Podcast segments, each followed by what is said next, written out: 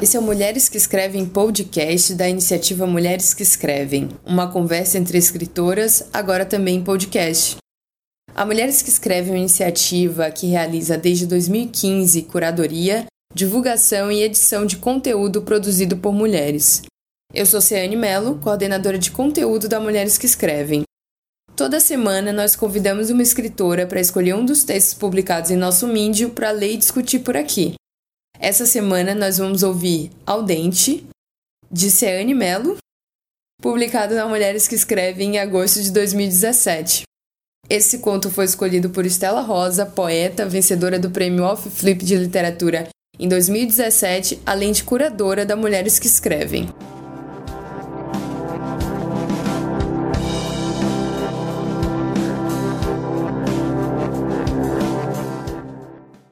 vai esquentando aos poucos, sem que eu realmente repare no aumento do calor. Só sei que esquenta enquanto me distraio, esperando pelo ápice. A água ferve. Água, um pouco de vinagre e sal, como vi algum chefe ensinar na TV. E cuidadosamente vou mergulhando os pedacinhos picados de brócolis. O jantar de hoje é carne, brócolis e uma noite que nunca pareceu tão triste de acompanhamento.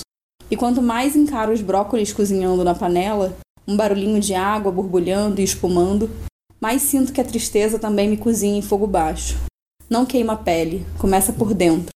No meio do borbulhar da água ainda tem a voz dele me explicando que são só cinco minutos no fogo, depois gelo, para brócolis verdinhos e al dente, que é o certo. Digo que prefiro cozido no vapor. Daniel diz que é bom também, mas assim é melhor e fica um verde bonito. Antes dele, meus brócolis eram sempre marrons e bem moles, mas nada disso importava. Desligo o fogo no automático nos exatos cinco minutos que a minha cabeça não deixa para lá. Um tempo tão curto para caber tantas lembranças. Confiro a tonalidade do verde dos brócolis enquanto jogo água fria. Gelo não. Isso eu não tenho coragem.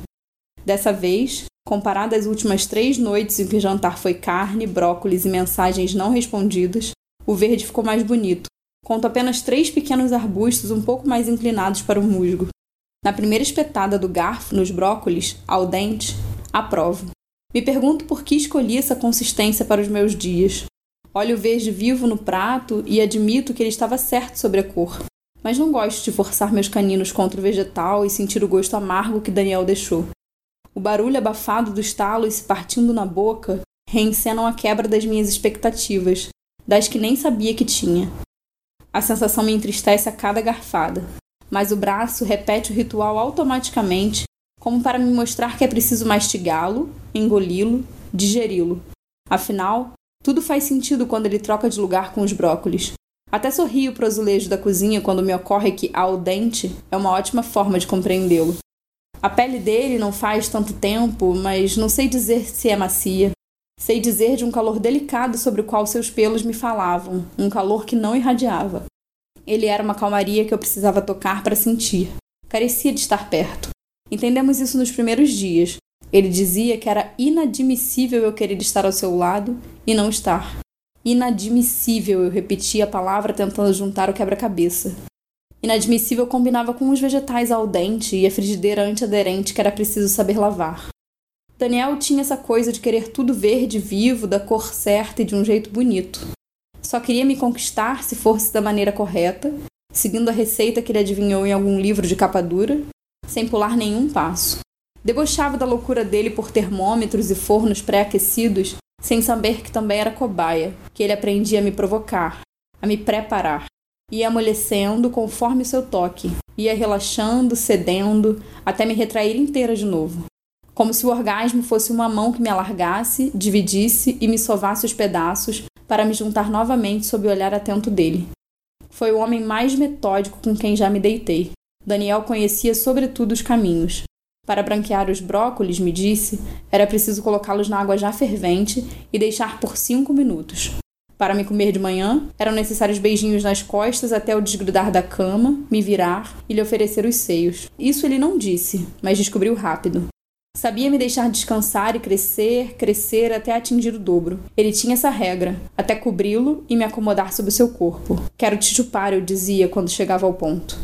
É engraçado agora, comendo os brócolis ao dente, pensar que morder nunca foi a nossa carícia. No entanto, Ainda é assim, desse jeito, que estala aos dentes que ele habita minhas lembranças. No início, achei que era da crueldade de atirar tudo ao gelo que eu me ressentia, mas não. Os brócolis fervem por cinco minutos e continuam verdes depois disso. Bom, depois disso eu esperaria para ver se não poderia ficar melhor, se não ficaria mais macio e ainda verde. A mão hesitaria sem querer apagar as chamas. Daniel não hesita. Apaga, joga gelo, resolve, vai embora e não me responde mais.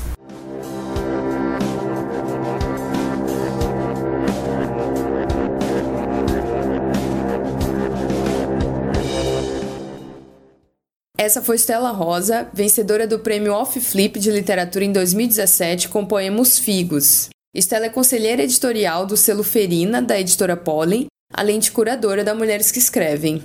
Ela tem poemas publicados na revista Grampo Canoa e diversos textos publicados no nosso próprio Medium. Entre eles, poesia é faca, pão, manteiga e dentes, que eu adoro, e chá de camomila. Bom dia, Estela. Bom dia, Ciane. É, então, é, eu sempre soube que tu gostava desse conto, mas eu nunca imaginei que ele seria escolhido para ser lido aqui no podcast. É, o que, que você estava pensando quando escolheu esse texto? Cara, a primeira coisa que eu pensei foi: caramba, eu adoro brócolis. Brócolis é tipo meu vegetal favorito de toda a minha vida. E eu tenho seríssimos problemas em conseguir deixar o brócolis dessa cor verde, assim, porque eu gosto quando ele amolece mais a ponta e pega muito mais tempero, sabe? E aí, quando eu li, eu fiquei assim, nossa, cara, será que é por isso então que eu prefiro que ele amoleça e fique, tipo, meio feiozinho? Porque, afinal de contas, né, amor temperado não é bonito. E aí eu fiquei me lembrando daqueles brócolis muito lindos que tem self-service, assim, que você acha, tipo, tudo muito maravilhoso. E aí você come ele é insosso. E aí eu fiquei, tipo, muito associando essas coisas que eu nunca tinha parado para pensar com esses relacionamentos. Então é meio isso, assim, essa, essa coisa metódica da, da relação, de querer que seja tudo muito bonito, tudo muito vistoso, né? Tudo muito internetico e, e instagramático. É, não mostram essa coisa de que o brócolis amolece às vezes, passa ponto, às vezes queima e inclusive você tira os pedacinhos queimados e come ainda assim, como deve ser toda boa relação. E aí esse conto me deixou muito pensando nessas coisas. E eu amo brócolis. é, como editora da Mulheres que Escrevem, né? Eu sei que tu já deve ter lido praticamente tudo que eu escrevi desde 2016. É, então, eu queria, como tu tem que apresentar, né, esse, esse conto, que por acaso é meu, para os leitores, é, tu acha que esse é um conto atípico ou ele tem marcas, tipo, da minha escrita? Cara, acho que ele tem marcas na sua escrita porque você normalmente é, mistura a, a coisa do, do, sentimento, das sensações do texto, elas estão sempre muito misturadas com o ambiente, assim. Então, tipo, sei lá, você tem aqueles contos da mulher ativa e passiva que você o tempo inteiro dialoga, a mulher não tá dialogando com o cara propriamente, ela tá dialogando com o cobertor, com, com a cama ou com alguma outra coisa que esteja ao redor dela e é quase como se o homem fosse de fato uma, uma peça secundária na, na história. Ele é só o que o gatilho daquilo acontecer. Então, assim, para mim isso tem a ver desse conto com todos os outros, porque é isso. A lembrança dela não tem a ver com propriamente o cara, tem a ver com algo que ele fez ou alguma lembrança que ele deixou ou algum objeto ambiente que, que fez uh, despertar a sensação, assim. Então, nesse ponto, eu acho ele muito parecido com os outros e tem essa sua marca da escrita, sim. Inclusive, essa coisa fluida do fluxo de pensamento, sabe? Também é uma marca grande da, das suas personagens e tal. Mas de alguma forma, esse conto dialoga mais com a parte do sentimento e da reflexão e da memória, principalmente. Porque por mais que você narre histórias já acontecidas, elas não falam tão claramente assim com a memória do vivido, sabe? Geralmente é, é, é uma narrativa mesmo, não uma memória. E nesse caso, para mim, a grande diferença dele, que acho que talvez seja o que faça ele ser meu conto favorito, assim, é você ter aberto essa porta da memória, de, de deixar a lembrança não ser necessariamente uma ação que aconteceu, mas sim um sentimento. Talvez tenha tido. Seja, seja seu conto que mais reflita sentimento e não uma relação, uma ação, é, como vou dizer, até mais carnal mesmo, né? Da coisa do, do, do pornográfico, como a gente conversa sempre. Então, acho que ele tem essa pegada mais emocional e afetiva. É, eu... E brócolis. eu acho que, na verdade, eu evito escrever textos que que sejam muito mais da memória, é, como esse, porque às vezes eu fico com medo de ser muito inalcançável para quem vai ler, sabe? De uma pessoa ler e não e não se, se reconhecer ali naquele momento. Mas eu acho que esse também tem uma coisa que todo mundo deve se identificar, que é preparar o jantar. Sim, mas eu acho que por mais que a pessoa não tenha vivido aquilo especificamente, ou que você acha que. Que é isso, eu escrevo poesia. E quando a gente escreve poesia, é muito difícil você fazer um poema ou ter uma poética que não remeta à memória. É, é bem raro, assim, bem difícil, inclusive. E o, o lírico é, é meio isso, né? Você partir de uma coisa interna mesmo do, do eu. E eu acho que a grande sacada quando a gente entra nessas histórias assim da memória é que a pessoa pode não ter passado por aquilo, ela provavelmente não passou, porque cada, cada ação é exclusiva né, do indivíduo e tal, mas ao mesmo tempo é, é uma perspectiva tão pessoal e tão primeira pessoa, uma coisa assim, que você vive aquilo, né? Você lidar com a memória muitas vezes é essa. Você tá em contato com a vivência de outra pessoa. Então, assim, acho que esse teu medo aí, eu entendo é, a vontade de você narrar uma coisa como se fosse um filme, né? Em que a pessoa consiga enxergar o que está acontecendo. Mas ao mesmo tempo a memória é quase como se você jogasse a história para dentro da pessoa para ela viver aquilo junto contigo. É um convite, assim, né? Eu acho que, que nesse conto, inclusive, você está convidando as pessoas para jantar o brócolis, né? Cabe a elas decidir se elas querem o brócolis ao dente ou mais musguinho, né? Eu, eu ouso dizer que as pessoas preferem o mais verdinho. Não, eu, eu, eu, prefiro ele bem passadinho, morango. Eu também. Inclusive, de brócolis de dia seguinte, acho bom Inclusive também. no vapor. Mesmo. É, queria te perguntar assim, que que, por que que tu indicaria? Na verdade, tu indicou esse conto, já que Indiquei. por que que tu indicaria esse conto assim para pro leitor, pro nosso ouvinte, na verdade? Cara, acho que é justamente por essa coisa que a gente tava falando da memória, assim. É, eu gosto muito de ler de ler coisas que você se sente convidado a participar daquilo e não apenas uma, uma perspectiva mais voyeur, assim, sabe? Quando você convida o, o leitor para ir para dentro do texto, assim, né? Tipo, porque é isso, a, reflexão começa de um brócolis, então. E é, e é da onde geralmente saem as reflexões das pessoas, né? Porque a gente acha que a iluminação vai acontecer quando você estiver no topo do Himalaia, mas não, a iluminação acontece quando você tá lavando o garfo e ele cai no chão e você fica puto e dali sai alguma coisa, né? Então, assim, para mim ele é tão corriqueiro, é uma coisa tão, tão habitual, tão comum, que ele inclusive ajuda a, a deixar claro para as pessoas, assim, que, que esses insights, que esses momentos, que essas vivências têm a sua importância e elas têm que ser registradas, sabe? É, inclusive, eu gosto muito de, de das escritas, vamos, vamos chamar assim, eu sei, que, eu sei que pode soar muito pejorativo, bela recatada do lar, mas das escritas do lar, assim, das escritas é, privadas, sabe? Porque é isso, assim, sempre foi relegado a mulher o lugar privado, né? E por que, que o lugar privado não é, é, é menor, sabe? Então, você se lembrar de um momento é, de um encontro, né, com esse cara, com o Daniel, e você lembrar de, do brócolis, desse momento tão íntimo e tão único ali, ao mesmo tempo tão corriqueiro, é, é eu acho que é um convite muito bacana pra pessoa repensar as coisas que ela tem feito mesmo e atribuir outros significados. Ah, eu gosto dele. brócolis, amiga, brócolis. Ai, tu, eu acho que tu leu as minhas perguntas. Brincadeira. Mas é porque eu, eu tinha que confessar aqui que semana passada eu comprei figos. é, pensando no, no teu poema, Os Figos, que é o, o poema premiado da, da Estela. E, e aí eu fiquei pensando, quando ela me disse que iria ler esse texto, é, nessa, nessa, nesse nosso diálogo, né? De culinário ou, ou essa coisa da comida com o brócolis, com os figos. E aí eu fiquei me perguntando, na verdade, estou te perguntando qual é esse lugar do, da comida, do, do alimento na nossa escrita escrita.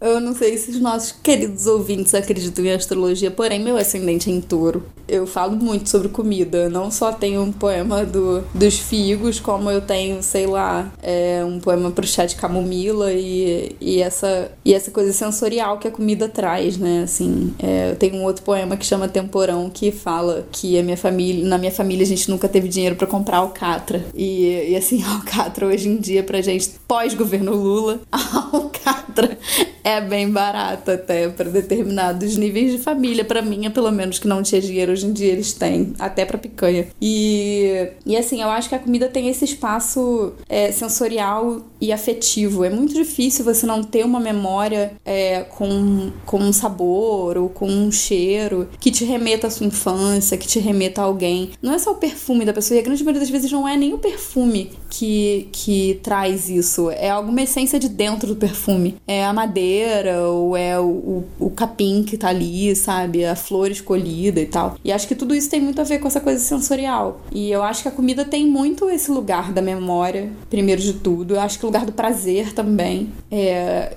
Figo, o Figo é uma figura muito erótica, né? Assim, essa coisa dele, desse, desse, se abrir e tal, esses gomos. O Figo é tipo uma flor, né? Na verdade. Não é um fruto propriamente dito e tal. E é isso, assim, eu acho que, que é as texturas, as sensações, tudo que a comida traz é, pode ser associada às vivências que a gente tem. E essa coisa do privado, né, também, assim. A comida é uma experiência muito única e individual, assim. Tipo, sei lá, é, para vocês me odiarem logo de cara, né? Pra gente fazer logo aquela divisão maravilhosa, eu não gosto de coentro. Então, assim, coentro é um problema para mim, mas para outras pessoas vai ser maravilhoso. Então é muito individual e único, entende? Assim como vai ter gente que não vai gostar de figo ou que sequer vai ter comido figo na vida. É, inclusive, eu tenho um protesto, eu acho um absurdo o figo custar muito caro, tá, gente? Figo é um troço que dá no quintal, assim, caso vocês não saibam. E aí, enfim, eu acho que tem toda essa conexão, assim, de um lugar único, de um lugar sensorial, de um lugar de memória é, e de um lugar de conexão, né? Porque comer com as outras pessoas é um momento de, de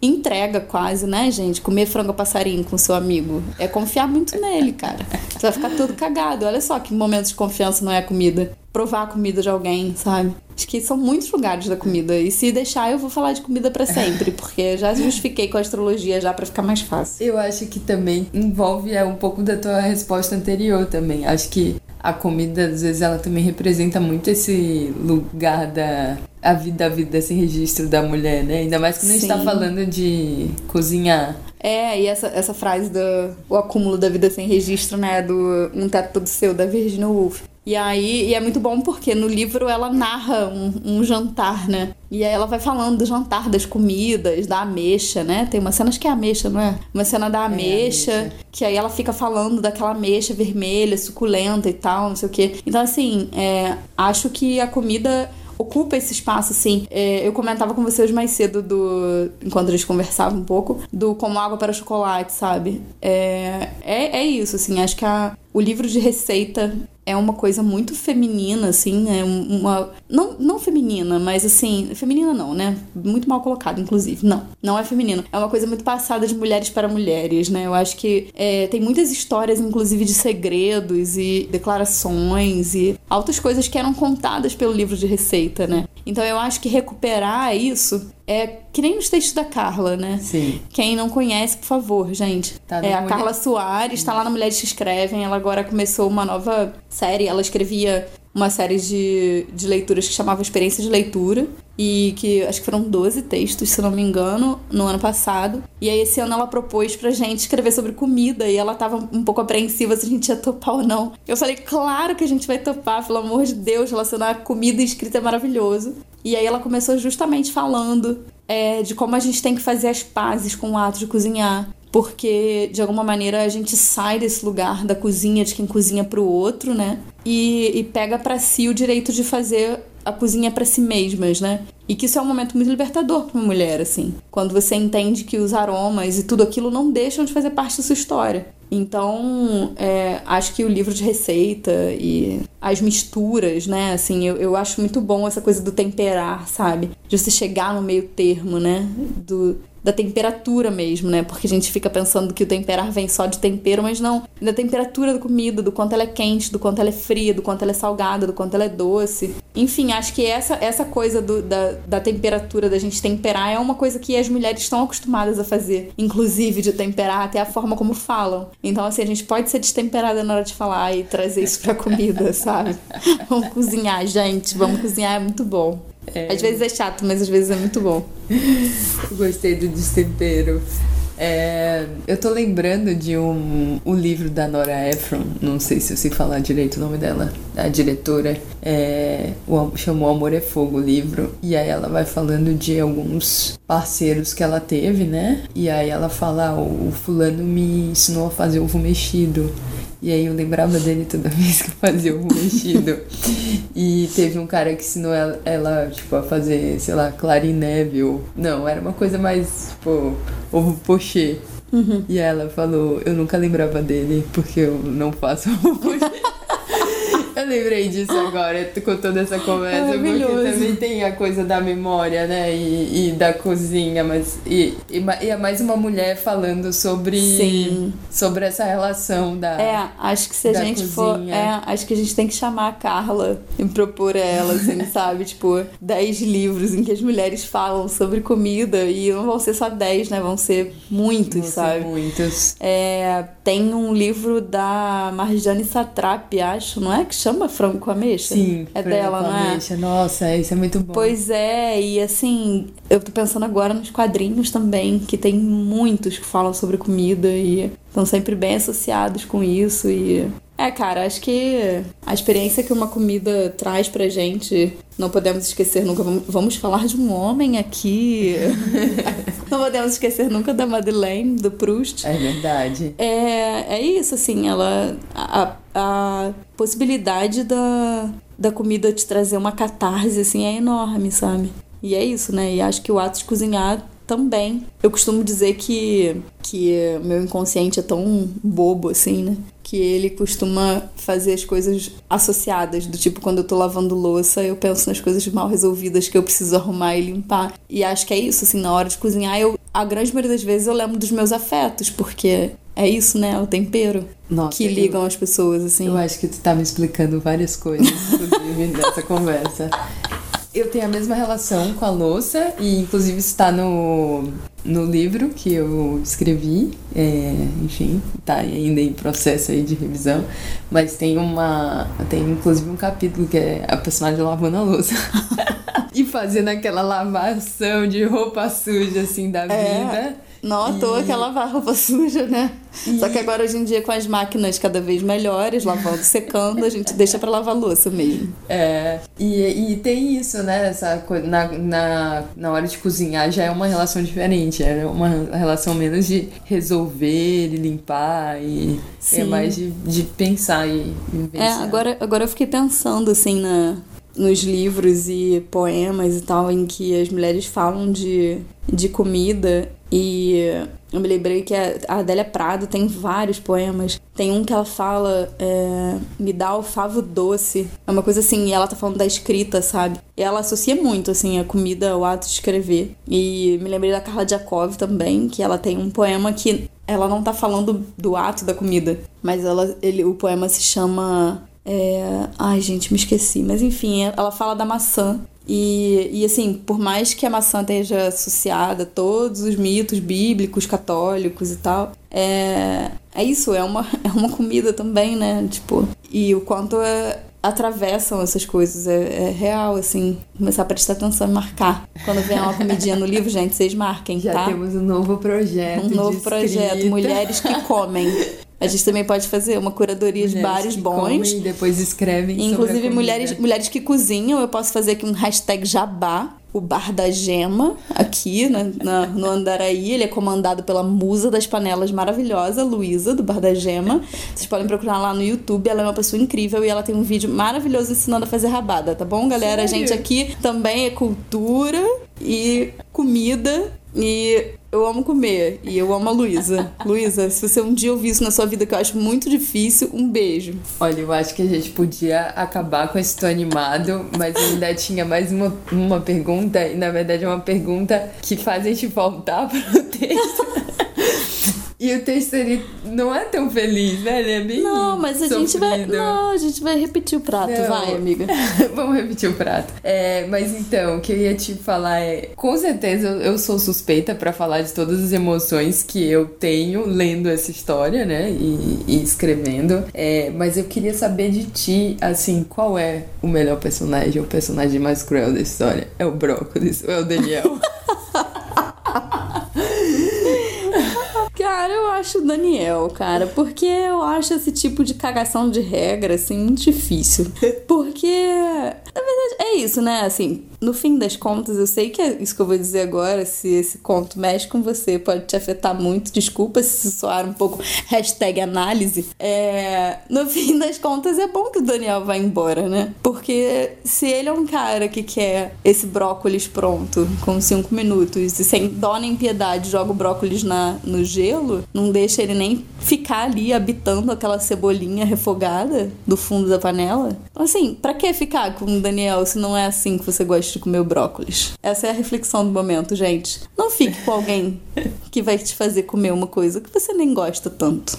É, na Ok. verdade, é um, um dos parâmetros com as minhas amigas de para avaliar assim possíveis dates, né, e pretendentes é se o cara gosta de brócolis. Porque É. isso é um já é um ponto Eu tenho, eu tenho uma amiga, eu tenho uma amiga, ela vai ouvir com certeza. A minha amiga é a Gisele. E aí ela fala que assim, uma boa alternativa pra você descobrir se o cara é um bom cara pra sair é você sair com ele e comer frango a passarinho ou rabada. Porque aí você já vai logo, e você já chega. Que é, que é aquela história da, da Ivete Sangalo também, né? Que ela fala que ela ficou com o com o namorado, que hoje em dia acho que é marido dela, porque foi isso, porque ela sentou pra comer um prato de rabada e ele não foi embora. Então, assim, gente, marquem encontros no Bar da Gema.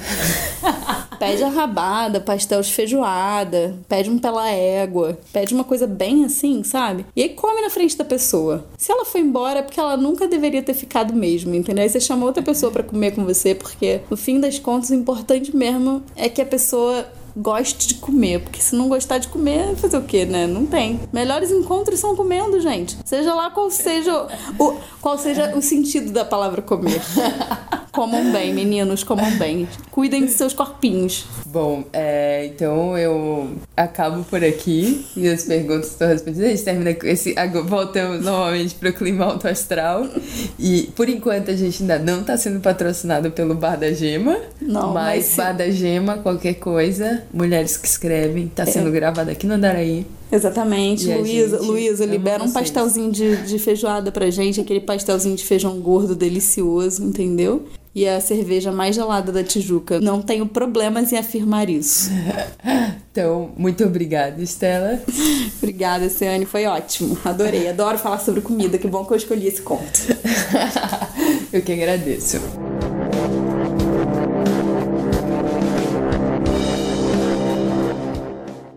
Para saber mais sobre o nosso trabalho, acesse nosso Medium, Facebook, Instagram, Twitter, cujos links vão estar na descrição do episódio. Para dar dicas, sugestões e ideias sobre o podcast, vocês já sabem, podem falar pelas nossas redes ou comentar no Twitter usando a hashtag MQEPodcast.